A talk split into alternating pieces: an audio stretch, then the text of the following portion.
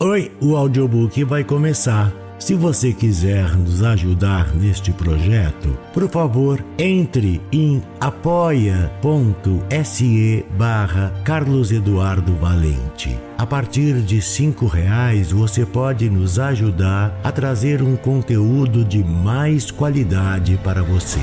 Você também pode se inscrever em nosso canal do YouTube e tornar-se membro para ter conteúdos inéditos antes de qualquer outra pessoa.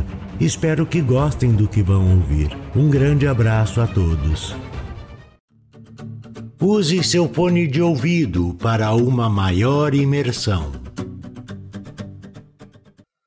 Antes de começar o audiobook, uma nota de esclarecimento do narrador. Este conto de Beto Oliveira faz parte de uma recompensa. Beto Oliveira é inscrito no canal do YouTube e me ofereceu um Pix em uma das lives que foram feitas. Não foi um pagamento, e sim uma forma de reconhecimento pelo trabalho que desenvolvo no canal do YouTube, assim como nos podcasts. Narrar esse conto também é uma forma de reconhecimento e agradecimento à atitude de Beto Oliveira. Muito obrigado. Agora sim, o audiobook vai começar. Daniel se foi. Um conto de Beto Oliveira. Daniel deslizava lentamente o pedaço de algodão sobre o ferimento na sobrancelha. Um corte de três centímetros, resultado do soco na cara que lhe deram no bar. Pelo espelho do banheiro, observava a reação química da água oxigenada espumando sobre a pele rasgada. Átomos sendo liberados e lágrimas também. A química orgânica e inorgânica interagindo visivelmente. O celular vibrava em cima da pia. Daniel espiou. Era o Tiago ligando que testemunhara a confusão, a surra levada. Na chamada de voz, lamentou a barbaridade e justificou não ter acudido o amigo porque o agressor não era coisa boa de se meter. E foi tudo muito rápido, estava do outro lado do estabelecimento, etc, etc. Daniel concordava passivamente com as considerações do Tiago remediava a expressa preocupação dele, afirmando que estava tudo bem. No demorado da conversa, sentindo um desconforto na orelha, Daniel acionou o modo viva voz e acabou notando murmurinhos e risadas no fundo da ligação. Tiago lhe falava na presença de outras pessoas. Por isso a esticada prosa da ligação, evoluindo da solidariedade para insinuações sarcásticas. Certamente o Nardito os ouvia, concluiu Daniel. Justo, Tiago, seu melhor amigo, o último remanescente. Por fim, o dissimulado lhe perguntou se ainda doía o ferimento na cara e as risadinhas se tornaram mais audíveis. Daniel encerrou aquela armação. Dói muito mais o que você está fazendo. Por quê? Desligou o celular. Já não chorava pelos olhos. O smartphone do Daniel vibraria durante muito tempo naquela noite. Ligações perdidas, mensagens chegando, porém não atendia, não visualizava e nem ouvia as mensagens. Deitado na sua cama, massageava a bochecha inchada com pedras de gelo envolta em uma toalha, pensando em sua mãe, cheio de vergonha e angústia. Esforçava-se na elaboração de uma versão menos humilhante para justificar seus ferimentos. Dona Cida estava ausente, fora visitar uma prima em Campinas, mas retornaria em dois dias. Era domingo. No máximo, na quarta-feira já estaria em casa e notaria os recentes hematomas do filho. Ele apanhou bastante do Nardito, que além de ser forte e dado às vias de fato, teve a ajuda de seus brothers que seguravam Daniel. O bar estava lotado. Muitos dos seus antigos companheiros de noitadas e bebedeiras, como o Tiago, estavam lá, assistiram à confusão. O primeiro soco que desbeiçou a sua sobrancelha, a sua queda de cara no chão, os dois caras o imobilizando para ser golpeado sem defesa. os empurrões que levou até ser lançado no meio da rua. Ninguém apartou, ninguém o socorreu. Pelo contrário, sangrando no asfalto, tentou se levantar três vezes até ficar em pé, e o ambiente ao seu redor se enchia de assovios e gargalhadas. Enquanto Daniel, em seu quarto, se lembrava dos detalhes do vexames de há pouco, dos erros que até então cometera em sua vida e o abandono dos amigos, das amigas, da sorte, abatido pela angústia mais perigosa, no bar do Teixeira o pessoal ainda se lamentava do abrupto fim da chamada telefônica do Tiago. A surra passou a ser o assunto principal das mesas. Divertiam-se com a cara do Daniel. Nardito, orgulhoso, prometia mais violência. Tiago, no meio dos agressores do amigo, dissimulava um sorriso, mas por dentro se remoía de arrependimento. Daniel descobriu a maldade de sua ligação. Não deveria ter ligado. Mas Nardito insistia muito, apoiado pela turma toda da mesa, contagiados pela euforia do agressor. Alguém lembrou da antiga amizade de Tiago e Daniel. Era um cu e carça Nardito então o acusou de defender o porcaria? Tiago foi para casa, triste, de coração destruído, sentindo-se um lixo. Cair em si da covardia, de sua torpeza. Lembrou-se da amizade com Daniel, da infância até alguns anos atrás, pois se afastou do amigo recentemente, principalmente depois de seu casamento com Vanessa. Naqueles tempos de moleques, a família de Daniel tinha uma ótima condição financeira, ao contrário da dele, muito pobre. Contudo, na casa de Daniel, ele era tratado como sendo da família. Foram companheiros inseparáveis por muito tempo. Mas a melancolia do amigo, aquela revolta, aquele jeito tão particular, Tiago se perdia no tumulto de seus pensamentos. Sofria quando suas reflexões eram descaradamente forçadas a justificar suas atitudes, que, despidas de eufemismo, sobrava ingratidão e insídia. A única verdadeira conclusão. Amava o amigo como sempre. Era a hora da retomada, de trazer Daniel para o seu mundo, agir de forma desinteressada. Passou aquela noite inteira mandando mensagens para o amigo. Ligava, mas Daniel não respondia e depois desligou o aparelho, ficando incomunicável. Tiago pensou em procurá-lo imediatamente, ir à casa, porém faltou-lhe coragem. Protelou a visita para o período da tarde do outro dia, quando as coisas já estariam mais mornas. Na manhã seguinte, por volta das 10 horas, na segunda-feira, o celular de Tiago tocou. Não reconheceu o número, mas a voz de mulher sim. Era a mãe de Daniel lhe pedindo ajuda, esclarecendo-lhe a sua atual localização em Campinas. Falou-lhe da tragédia. Daniel se matou. Incumbiu ao calado Tiago que cuidasse das coisas até o seu retorno no dia seguinte. Tiago aceitou a missão e por pouco não teve um infarto quando recebeu a notícia do suicídio. A morte de Daniel repercutiu na imprensa regional, muito por conta dos ferimentos causados durante a briga no bar. O inquérito trouxe a briga para os holofotes da mídia. Entretanto, a consumação do suicídio causou espanto na cidade e toda a gente conjeturava sobre os eventuais motivos, além da surra, para a decisão do extremo ato e sem volta. Não era a primeira vez que Daniel se envolvia com brigas. Para dificultar, o morto não deixou qualquer carta no local do óbito, como fazem costumeiramente os suicidas. Nardito, então cheio de orgulho e destemido, se viu com o cu na mão quando foi convocado a prestar esclarecimentos na delegacia. Alegou que o morto lhe devia e não pagava, mas não soube, não pôde esclarecer a origem da dívida. A cidade sabia, Entretanto, a verdade sabida não é a verdade dos autos.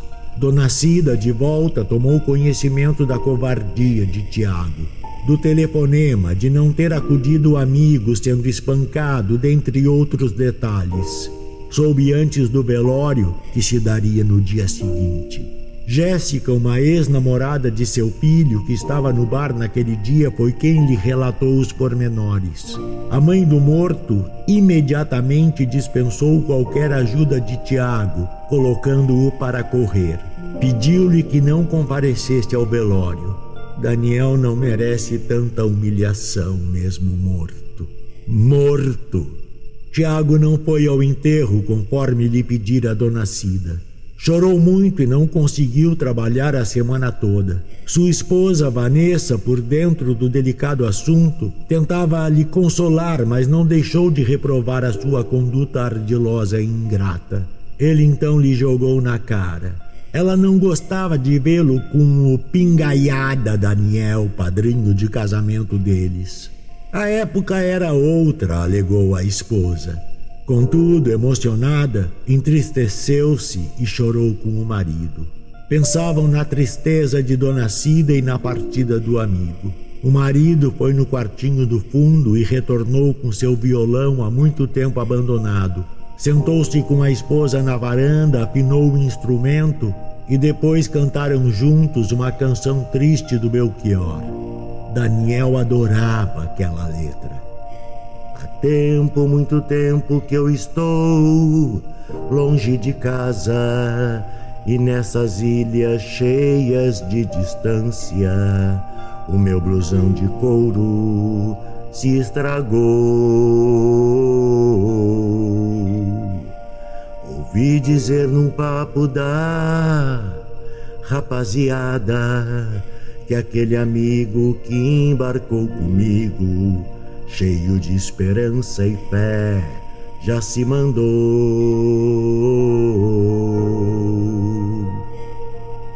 Os dias se passaram. Tiago tomou coragem e foi visitar o túmulo do amigo. Ajoelhou-se na borda da campa, estendeu os braços e depositou sobre a pedra negra de mármore um vaso de flores vermelhas e amarelas. Era uma tarde de sol, sem vento. Os pássaros trinavam nos ipês. As nuvens desenhavam no céu e o amigo pedia perdão, cheio de lembranças festivas e inesquecíveis.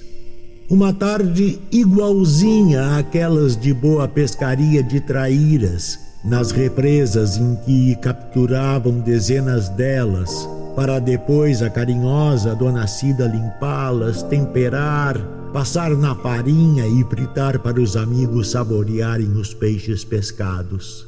Envolvido das deliciosas situações, Tiago sentiu na boca o sabor do guaraná mimosa que eles bebiam naquela época. Os dois sorriam e falavam das meninas, dos amores, da vida e do futuro. Daniel gostava das noites estreladas. Conhecia as constelações, o nome das estrelas e dos planetas. Ensinava Tiago essas coisas que habitam uma mente superior. Daniel era assim, com a cabeça nas nuvens, nas estrelas, no universo central. Tiago leu na lápide um epitáfio escrito em letras pequenas. Aqui jaz um esquecido, que acabou por se esquecer. Afetado pelo texto, jogou-se sobre o túmulo do saudoso amigo. Agitou-se até se cansar e dormir na campa, que fora encoberta pela sombra das árvores da aléia do cemitério.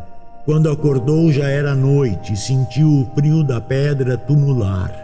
Vislumbrou o céu estrelado e a lua. Daniel iria gostar de ver a lua crescente, as estrelas desnudas e a Via Láctea se esticando para os confins da galáxia. Procurou pelo Cruzeiro do Sul e o localizou no firmamento. Não esquecera das aulas de astronomia que o amigo lhe dava sempre. Sorriu e a constelação lhe retribuía, brilhando maravilhosamente. Por que de repente perdemos o interesse pelo melhor da vida? Por que não mais olhamos para as estrelas ao lado do antigo amigo? Enquanto esteve no cemitério, sua esposa o procurava por toda parte, pois o celular dele não dava sinal. Vanessa, já desistindo da procura, tentou a última vez na casa de Dona Cida. Esta, após um certo ressabio, recebeu a moça. Depois, depois, preocupada com a situação, auxiliou a esposa na busca, saindo as duas com o carro de Vanessa pela cidade. Quando Tiago entrou em casa, Dona Cida ainda estava com a esposa dele sentadas na sala, preocupadas. Tiago, pego de surpresa, ficou envergonhado e tentou ir direto para o banheiro tomar banho. Mas Dona Cida lhe chamou. Diante daquela senhora que sempre o tratava como um filho, ajoelhou-se pedindo seu perdão. A velha já tinha lhe perdoado e o abraço aconchegante com que ela lhe recebeu fez Vanessa se emocionar fortemente. Um misto de sentimentos, um desejo inexorável de retornar ao passado, enchendo sua mente de milhares de conjeturas confractuais. E se. Dona Cida lhe contou sobre um dos bilhetes que o filho deixou. Era para Tiago a mãe manteve a privacidade deles, não lendo. A mulher que há dias carregava a carta na bolsa, aguardando uma oportunidade, entregou-lhe naquele momento. Em seguida, a pedido da senhora, Vanessa levou Dona Cida para casa e Tiago, sozinho em casa, leu o bilhete. Em regra, as cartas redigidas por suicidas nos minutos que antecedem o ato extremo objetivam causar sofrimento e culpa em alguém por tal fatalidade, ou os mais convictos de sua decisão consolam os que ficam. No caso de Daniel, ele simplesmente insinuou aquela sua velha ideia de Somos um pouco de cada um, embora não saibamos disso ou nos esquecemos sobre. O bilhete aludia à filosofia num tom poético. Decidi ir-me embora e a minha partida não tem nada a ver com você e com ninguém. De fato, tenho para mim que jamais morri e morrerei dentro de você, meu amigo.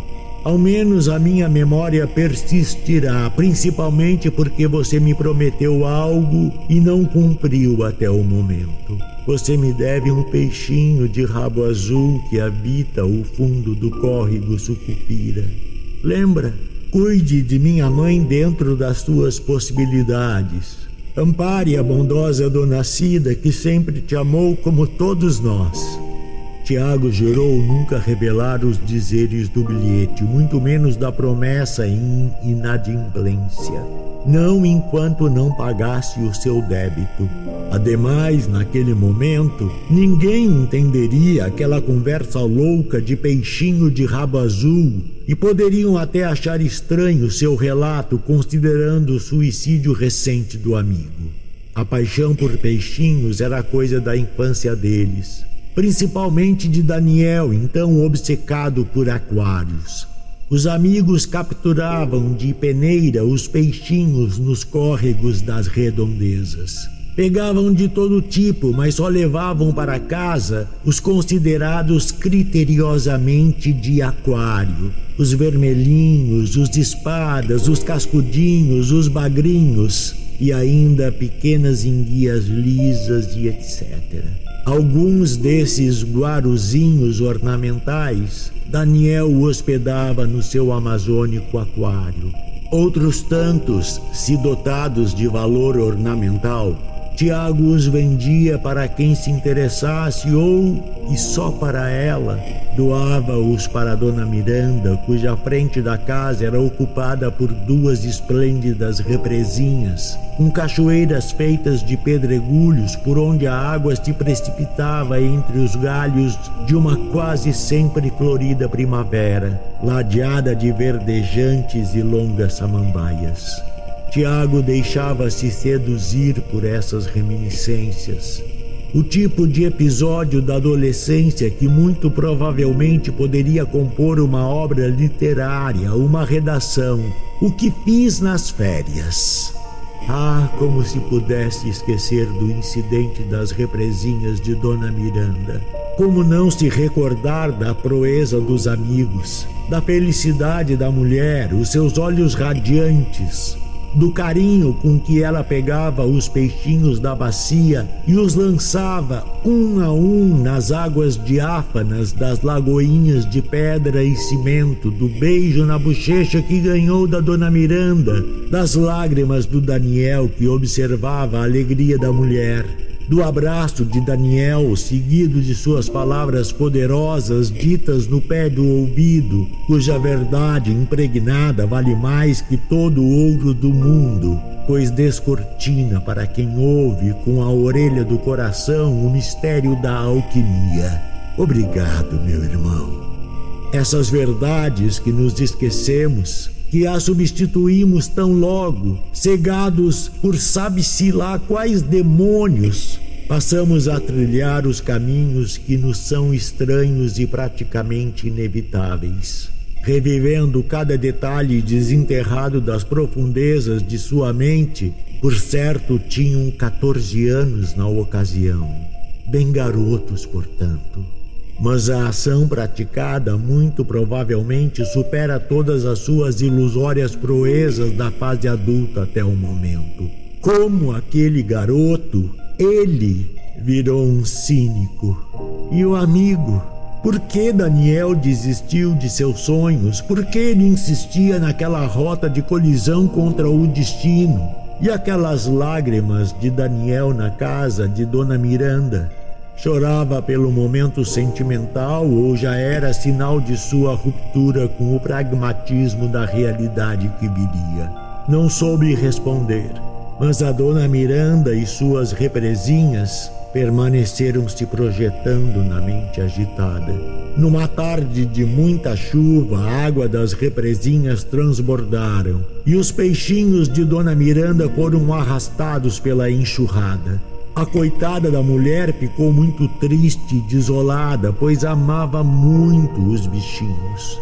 Foi então que o Daniel, sabendo do acontecido, chamou Tiago para realizar uma grata surpresa para a dona Miranda.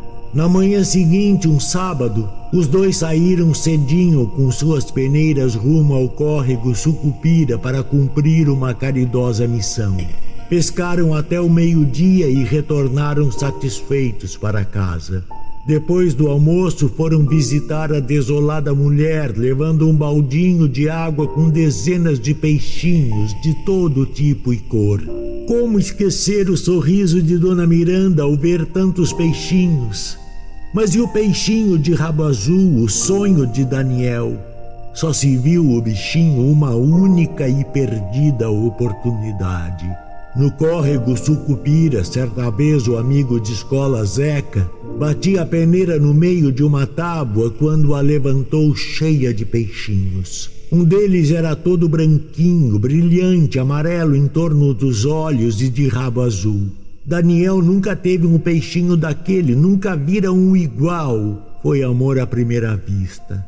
Pediu para o Zeca, mas o amigo não queria lhe dar. Zeca segurava o peixinho na palma da mão, deu uma escorregada e o bichinho caiu no córrego. As peneiras voltaram a agitar a água. Daniel só parou de afundar a sua peneira quando escureceu. Nada de peixinho de rabo azul. Tiago, vendo o amigo triste, prometeu pegar o peixinho, mas nunca que se pegava o bichinho. O bilhete virou cinzas e as palavras ficaram impressas no coração de quem as leu. A esposa de Tiago lhe indagava. Dona Cida fazia insinuações, mas Tiago mantinha em segredo. Prometeu um dia revelá-lo. O que mais causava espanto nele era o tipo de lembrança que Daniel se ocupou horas antes de dar cabo da própria vida. Havia muita tristeza no ocorrido, entretanto aqueles detalhes, o bilhete, o peixinho de rabo azul, compunham um todo fantástico, espetacular. Foi assim que lhe surgiu o árduo desafio: capturar o rabo azul até o fim de sua vida, a sua Moby Dick. Dias depois, por volta das onze da manhã, Tiago entrou em casa carregando uma peneira grande de pedreiro. Vanessa quis saber para quê, Domingo próximo ela saberia, disse Tiago, cheio de mistério. Nesse mesmo dia, final de tarde, o Nardito foi falar com o Tiago.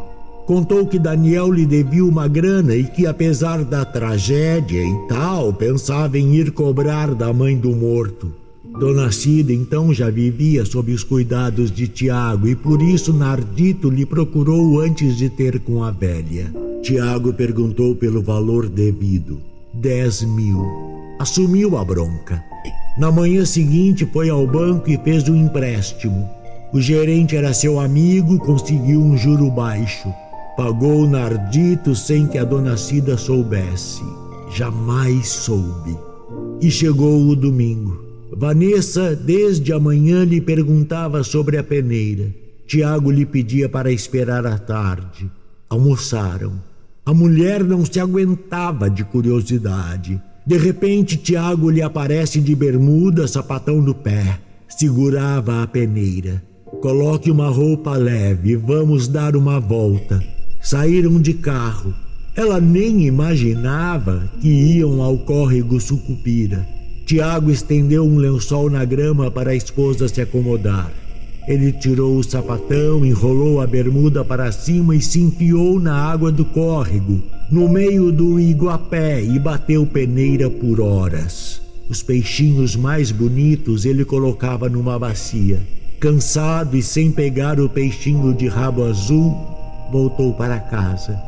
Na garagem, tirou um aquário do porta-malas e depositou os peixes vermelhos que capturara.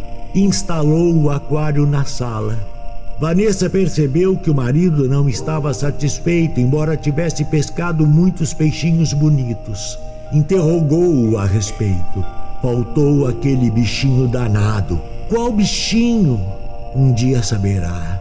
Eu pego ele, ah, se pego.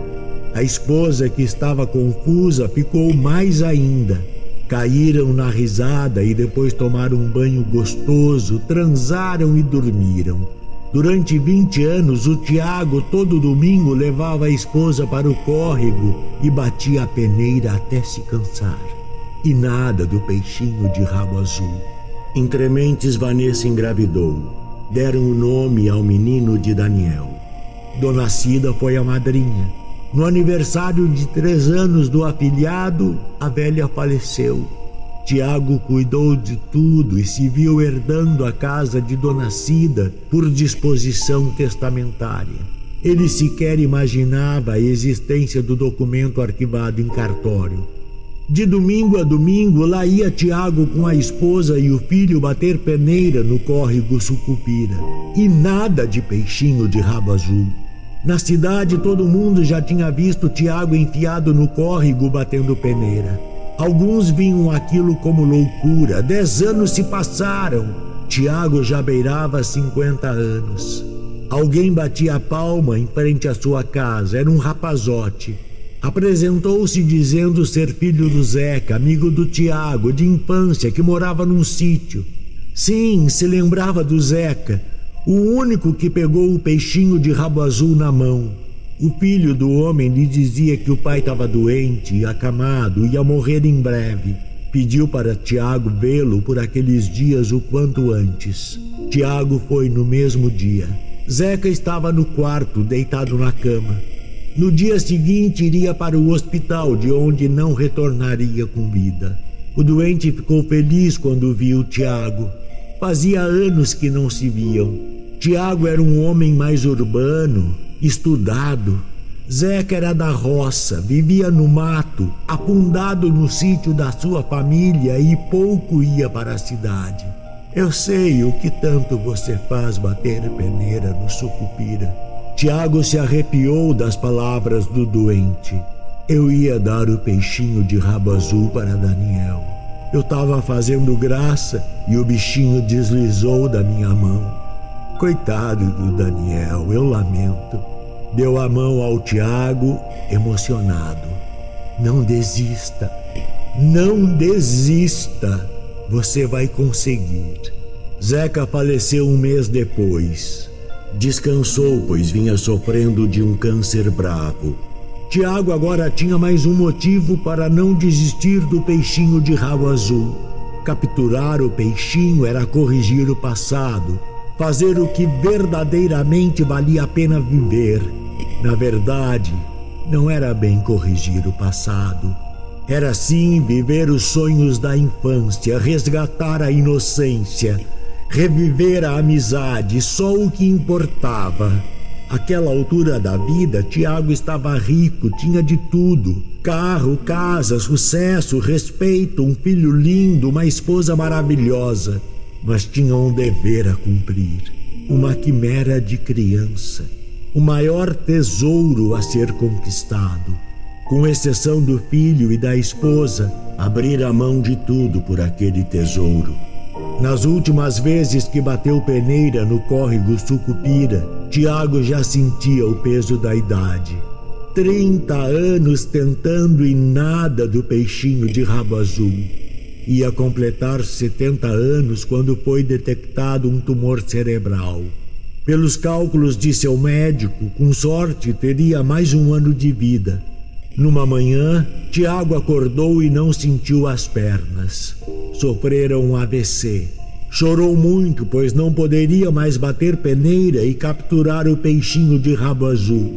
Após ser encaminhado para atendimento médico e de novo em casa, revelou à esposa o conteúdo do bilhete e o tão desejado peixinho. Sentia-se derrotado e morreria sem cumprir a promessa. Vanessa se comoveu com os queixumes do marido, reconheceu o seu esforço de domingo a domingo, tentando pegar o peixinho desejado. A esposa refletiu sobre os fatos e então chamou o filho para ter uma conversa com seu pai. O jovem, já com 20 anos de idade, sentou-se na beira da cama do pai que lhe contou a história do peixinho de rabo azul. O filho fez promessa ao velho moribundo. Assumiria a peneira e não descansaria enquanto não capturasse o bichinho. Jurou guardar segredo do tesouro. No domingo seguinte, lá foi o jovem com a namorada bater peneira no córrego Sucupira. A moça Adriana nada sabia do peixinho, mas amava Daniel e isto era o que importava. Na segunda-feira, a cidade toda comentava que o filho herdara do pai a mesma loucura. Ninguém entendia o que acontecia com aquela família. Tiago era um homem inteligente, estudado e não combinava com aquela aventura louca de se enfiar no córrego todo santo domingo. Agora o filho fazia a mesma coisa. Será que o jovem também ficou louco? Assim imaginavam as pessoas, menos o filho do Zeca, que sabia de tudo. Seu pai lhe contara e pediu segredo. Reinaldo então procurou o Daniel. Eu sei. Jurou manter o segredo e quis ajudar. Tenho peneira, posso ir com você até pegar o bichinho. Acho que meu pai lá no céu vai gostar. No domingo seguinte, lá estavam os dois no córrego Sucupira as namoradas deitadas na grama batendo papo. Dali nasceu grande amizade. Daniel chegava da pescaria e informava o pai. Nada ainda. O velho Tiago, conquanto cada dia mais fraco, não perdia a esperança. Nove meses voaram. Tiago já sentia a vida escapar por entre os dedos, igual ao peixinho de rabo azul na mão do Zeca. Queria tanto cumprir a promessa devida ao amigo Daniel. Tiago, que sempre foi cético, pedia a Deus pelo milagre. Era sábado. No outro dia, o seu filho iria tentar de novo com o Reinaldo. Vanessa só observava a agitação mental do marido. Fazia carinho em seu rosto. Você é o amor da minha vida, homem. Você é bom. Se perdoe. Até Dona Cida te perdoou. O domingo amanheceu chovendo. A chuva parou por volta do meio-dia. Tiago dizia ao filho para deixar a pescaria para o próximo domingo. Córrego deve estar cheio, água suja, difícil de pescar de peneira. O filho ouvia o pai, dava-lhe razão. Contudo, sabia que a morte do velho era questão de dias. Iria pescar, mesmo com a chuva. O pai resmungou como se não concordasse, entretanto sentiu orgulho do garoto. Vanessa sorriu. Conhecia bem os modos do marido. Pai, Vai, vai, filho. Reinaldo e Daniel chegaram mais cedo no córrego. De fato, o leito estava cheio e a água turva. Não desistiram. Três horas sem parar batendo peneira. Nada do peixinho de rabo azul. Daniel não aguentava de dor nos braços. Reinaldo, acostumado com a lida do sítio, ainda estava bem. Daniel abandonou a água e foi descansar um pouco. Naquele domingo, por causa da chuva, as namoradas não acompanharam os rapazes. Daniel chorava, sentindo-se derrotado. Reinaldo cortava a água com a peneira para lá e para cá. Então gritou: Peguei! Peguei! Soltou uma gargalhada. Daniel foi ao seu encontro, pulando igual cabrito. Reinaldo enroscou o pé num galho de árvore no fundo do córrego. A peneira tombou e o peixinho foi deslizando, escapou pela borda e ia ganhando as águas do córrego quando Daniel se lançou e o capturou no espelho d'água. Os amigos saíram da água e jogaram o peixinho na bacia. Sim, era o lendário peixinho do rabo azul. Abraçaram-se. Reinaldo gritava para o pai Zeca no céu. Entraram no carro do Daniel e voaram para a casa dele. Em frente à casa avistaram uma ambulância. Daniel imaginou que o pai tivesse morrido. Correram para dentro. Um médico atendia o velho na cama. Estava vivo, parecia que só aguardava o filho com o peixinho de rabo azul para sair de viagem e dar a notícia ao amigo Daniel. O filho entrou com o peixinho preso a um saco transparente com água. O bichinho desfilava como uma bailarina. Tiago mexeu a cabeça, voltando-se para o filho que lhe mostrava o peixinho. Reinaldo vinha atrás, lacrimejando. O velho soltou um sorriso. A esposa lhe segurava as mãos. O filho dizia ao pai que o Reinaldo pegou o peixe e o peixe ia fugindo de novo, mas então ele se lançou como um goleiro e pegou o bichinho no ar, que já ia se afundando no córrego. O velho Tiago ficou com os olhos brilhantes. Pareceu-lhe ver o espírito do amigo Daniel ao lado dos dois jovens que pegaram o peixinho de rabo azul. Depois surgiu Zeca. Tiago morreu sorrindo. Antes, disse ao filho: Nunca se esqueça daquilo que verdadeiramente vale a pena. A história do peixinho de rabo azul se tornou pública. Milhares de pessoas de repente se lançaram no córrego para pescar um igual àquele do aquário da casa da viúva Vanessa. Nunca mais se capturou um bichinho daquele. Com o tempo, as pessoas desistiram. Um milionário da capital, quando soube da história, veio bater na porta de Dona Vanessa. Pediu para ver o peixinho de rabo azul. Diante do aquário, seus olhos brilharam de tanto fascínio. O espécime parecia dançar uma música jamais interpretada pelo ser humano. O homem rico fez uma oferta sedutora. Pagava um milhão pelo peixinho, no dinheiro, à vista. Abriu uma maleta de couro lotada de notas novas. Dona Vanessa lhe disse que não venderia o peixinho. O homem que jamais aceitava o não aumentou o valor ofereceu dois milhões, três milhões para não ter discussão. Dona Vanessa novamente recusou a oferta. O homem então perguntou: Quanto você quer pelo peixe? Dona Vanessa, ficando de frente ao aquário, encheu os olhos de lágrima enquanto sorria. O homem não esperou a resposta dela e comentou: Ele não tem valor que pague, né? Suas lágrimas me disseram tudo. Me desculpe. Boa tarde. Já na calçada, o homem milionário, antes de se despedir e partir, falou com a dona Vanessa. Meu pai morou nessa cidade há muitos anos. Chamava-se Nardito. Conheceu ele? A mulher respondeu negativamente com gestos, e o homem se foi com seu carrão. Não acreditava que a sua oferta fora recusada.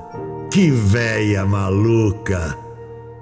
Fim do conto Daniel se foi, de Beto Oliveira. Do narrador Carlos Eduardo Valente. Contato carlão50 arroba gmail.com